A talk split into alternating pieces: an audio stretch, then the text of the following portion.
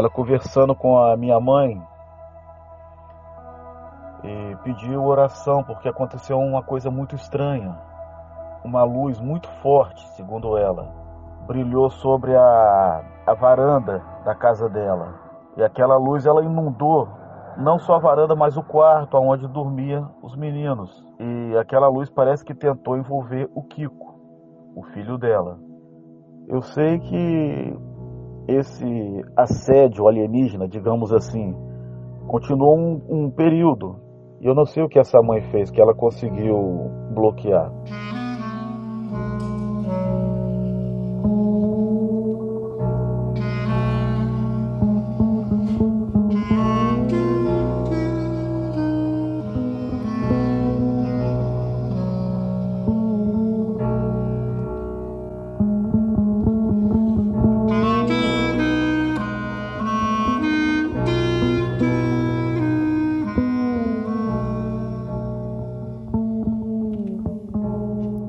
Flutuante, seja bem-vindo de volta à nossa nave.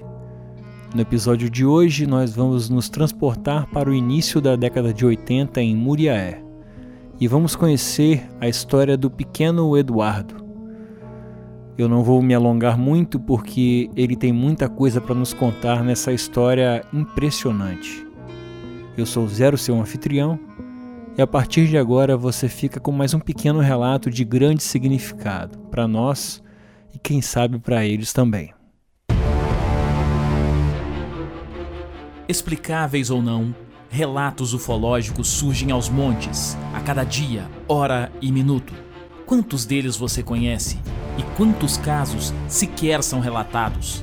Ajeite seus fones de ouvido e esteja preparado para experimentar um deles agora. Oi, eu me chamo Eduardo Tordek, e esse relato se passa em Muriaé, Minas Gerais, por volta de 1980, 1982. Eu tinha entre 6 a 8 anos de idade. Era uma época boa, onde brincávamos ali na subida do Planalto, no Parque Safira. E nesse período começou a acontecer algumas coisas, alguns fatos estranhos ali em Muriaé. Certa feita estava eu e meu pai na calçada de nossa casa. Para chegar até a porta havia um lance de dois degraus. Estávamos ali sentados. E de repente nós notamos entre os pés de eucalipto, no outro morro de longe, que Muriaé é um lugar de morro, é um lugar com bastante morro e um morro chamado Morro da Cerâmica, onde havia pomares e outras coisas, nós começamos a ver uma luz. E essa luz ela dançava entre os pés de eucalipto, numa velocidade muito rápida, para ser uma lanterna ou para ser algo na época. Ela se locomovia, fazia zigue-zague, voltava, subia, às vezes subia mais alto um pouco que, que a, os eucaliptos, depois descia e zague-zagueava ali, ficava zigue-zague, ia para um lado e para o outro, para o lado, para o outro. E de repente ela deu uma guinada forte e sumiu. E aquilo ali foi um, um fato estranho, meu pai não soube explicar. E eu até então era criança, não entendi o que era aquilo. E passou aproximadamente menos de menos de uma semana um outro morro o lado da rede Bela Vista que ficava de frente aonde a nossa rua descia. E naquele dia estávamos ali chegando da igreja, aí paramos ali no portão ali, começamos a olhar e o pai falou: "Olha lá, a mesma luz era uma luz vermelha. Ela começou a fazer o zigue-zague, mesma coisa. Mas era muito rápido. Ia, voltava, ia, subia, descia, fazia algumas piruetas, digamos assim. E aquilo ali começou a intrigar. E meu pai começou a ficar intrigado com aquilo. No prazo, com menos de dois dias, estávamos na laje de nossa casa. Estava um dia assim, calor, que Muriaé também faz bastante calor. E lá na rede Bela Vista. Era noite, eu não me recordo a hora que eu era criança. E dessa vez não foram apenas a luz vermelha. Havia uma luz azul que pulsava e ficavam as duas luzes ali. Até que por determinada hora apareceu uma luz verde, maior que as duas, vermelha e azul. Nisso que a luz verde ela desceu e pairou sobre as duas, essas duas luzes elas se dissiparam numa velocidade absurda, foi uma para um lado e uma para o outro. Sumiram as luzes, aquela verde ficou ali parada pulsando por um bom tempo. Depois disso, não vimos mais as luzes, mas aí começou a acontecer algo estranho. Éramos crianças e brincávamos, só que eu não conseguia mais correr depois desse período. Eu tentava correr e eu não saía do lugar. Parecia que eu corria, o pé deslizava no chão, mas eu não andava. E a minha tia, até então, que estava lá em casa passando umas férias, ela falava: Corre, Edu, corre. E eu não conseguia correr, e eles achavam que eu estava brincando. E aquilo ali começava a, a me dar agonia. E depois de um tempo, estávamos dormindo. Dormia meu pai e minha mãe no quarto, e mais do lado eu e minhas duas irmãs. Eu acordei com os cachorros latindo. Latindo e latindo e latindo longe. Lá pro lado da cerâmica. Que era o que eu deduzia sendo uma criança. E aconteceu aquilo. Eles latiam, latiam, uivavam. E a nossa janela era uma janela que tinha tipo um, um, sistema que você levantava uma alavanca, a parte de cima da janela abria tipo uma báscula. E eu, mesmo com medo, eu abri aqui dali, olhei e não via nada e fechei a báscula. E os cachorros começaram, como se estivesse perseguindo alguma coisa, ou vendo alguma coisa, latindo, latindo. Foi quando aquele barulho veio se aproximando, veio subindo o morro, e a cachorrada latindo, e um. E começou um zumbido. Um zumbido assim, tipo se fosse uma mosca, mas não era uma mosca. Começou aquela coisa zumbindo, zumbindo. E eu, criança, comecei a ficar com medo. Comecei a querer chorar. E fiquei com medo de acordar meu pai e minha mãe eles brigarem comigo. E ao mesmo tempo eu fiquei com medo das minhas irmãs acordarem, chorando. E aquele troço que estava lá fora, que os cachorros estavam acuando, viesse a bater na porta ou queria entrar pela janela, algo assim. E o barulho dos cachorros continuaram, latindo, bravo, Aí a hora paravam, começava e vai, e aquele barulho veio aumentando, aumentando, chegando próximo à minha casa. Quando aquele barulho eu senti que veio chegando próximo à minha casa, escutei como se fosse um zumbido um pouco maior e passos, e deu um clarão que passou pela janela. Eu me lembro até hoje. Foi como se alguém jogasse um, uma luz, um, um refletor na janela. Uma luz meio branca. E aquela luz passou e continuou subindo o morro. E não era barulho de carro, eu só escutava o zumbido, um zumbido de uma mosca, mas um, um zumbido mais metálico. E continuou. Só deu aquele clarão assim, e os cachorros continuaram latindo e foram subindo, sentido ao Planalto. E aquilo ali eu fiquei deitado por um bom tempo, com medo, enrolado debaixo do cobertor, e até que eu adormeci. E depois disso, eu comecei de novo a ficar normal. Comecei a correr, comecei a brincar, passei a correr novamente, levando uma vida normal. E depois desse dia, eu não vi mais as luzes. Não vi mais as luzes, não vi mais o zumbido, até que começou a ter um relato com um dos meus colegas na época. Eu hoje o que eu venho assimilar que teve uma época nesse período que começou a arrebentar muito fio de alta tensão. ali no bairro onde eu morava. Eu lembro que perto da escolinha onde eu estudava, na Julieta de Oliveira Macedo, é, rebentavam fios, perto daqueles morros ali, no bairro Planalto, ali no Parque Safira. E era uma coisa de louco, aqueles fios arrebentavam e chicoteavam no chão. Era estranho naquela época. E pra gente tudo era diversão.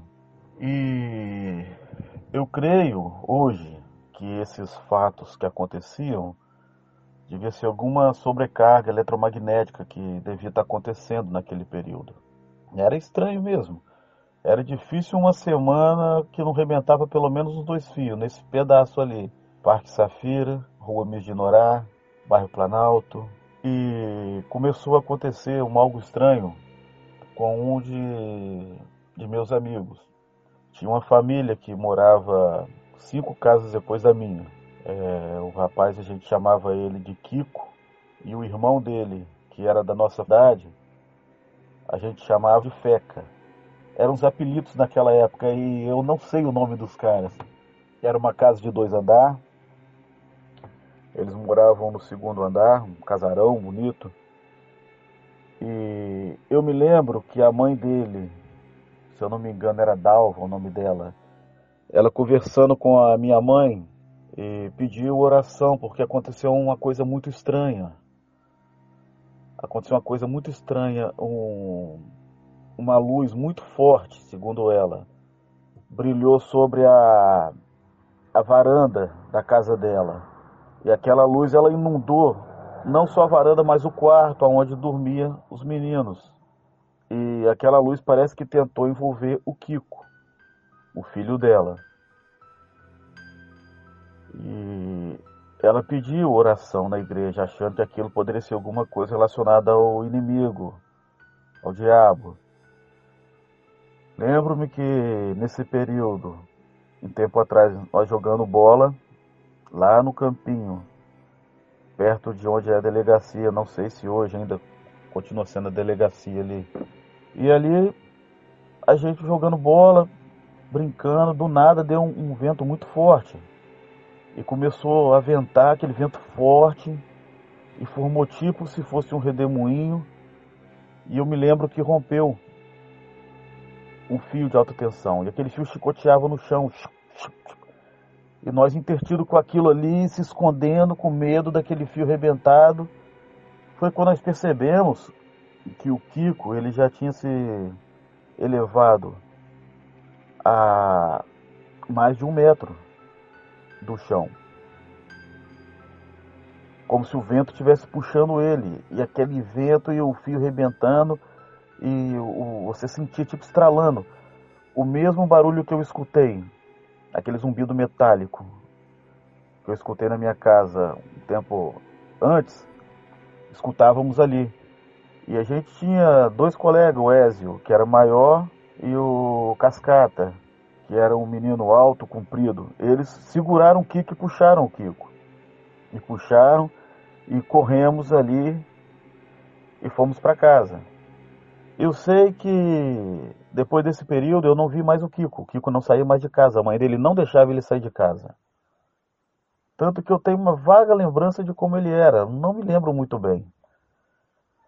E depois desse fato do vento, continuou as coisas estranhas acontecendo. Barulhos. Eu me lembro dessas senhoras, elas conversando lá em casa sobre isso. Até que um dia essa Dalva ela chegou assim meio que desesperada, digamos assim. Como era criança, eu não entendia muito bem aquilo ela mencionou que à noite apareceu um homem vestindo tipo uma armadura reluzente. E esse homem ele chegou até a varanda dela e tentou entrar dentro de casa. Ele tentou entrar, tentou forçar e aparentemente ela tentou lutar com ele. Tanto que ele queria pegar o, o Kiko. Eu sei que esse assédio alienígena, digamos assim, continuou um, um período. E se eu não me falha a memória, eles mudaram. Eles foram embora para Nanuque devido a essa, essas ocorrências. Eles foram embora para Nanuque, eu nunca mais tive notícia deles.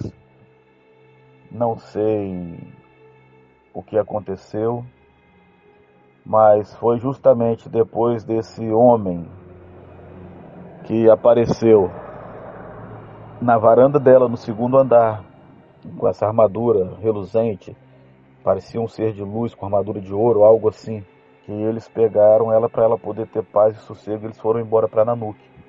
E depois desse período que eles foram embora, eu me lembro que as coisas começaram a voltar ao normal. Não via mais fio arrebentando e não havia mais esses ventos, as luzes, mas ainda me lembro daquele barulho. Aquele barulho tipo um zumbido metálico. Era como se a energia no ar ela tivesse pipocando nesse período desse grande vento que tentou levar o Kiko. Eu acredito que ele estava para ser abduzido naquele momento ali daquele vento. E isso de dia.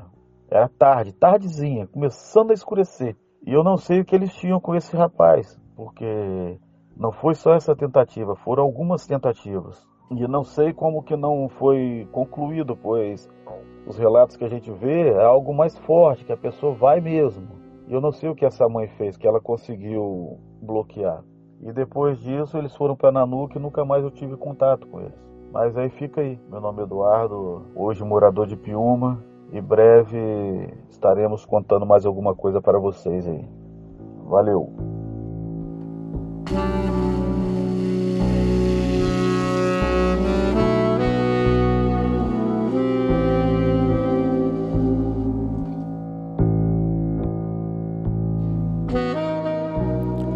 Teria o amigo do Eduardo parado de ser visitado após esse período? Talvez esse programa chegue até ele ou alguém que o conheça em seu novo endereço. E assim poderíamos ter uma resposta. E você, conhece alguém que viveu algo parecido? Mande essa história para cá. Caso prefira, poderemos manter a sua identidade ou qualquer outra em sigilo. Para enviar o áudio, nosso WhatsApp é 28 999 834185. Mas se você prefere escrever a história, nosso e-mail é relatosflutuantes@gmail.com. Também estamos no Instagram para trocar uma ideia e conversar um pouco sobre os relatos, como arroba relatosflutuantes e no Twitter arroba rflutuantes. Considere também ser um apoiador do nosso projeto em apoia.se barra Relatos Flutuantes. Lá você confere nossas recompensas e metas, e com apenas R$ reais você já ajuda a trazer novos relatos como esse à tona. Por falar nisso, nosso próximo pouso é em Olinda, com os pés na areia, para um relato ofuscante de Bruno. Então, até semana que vem, tenha uma boa jornada e lembre-se: nós somos uma nave.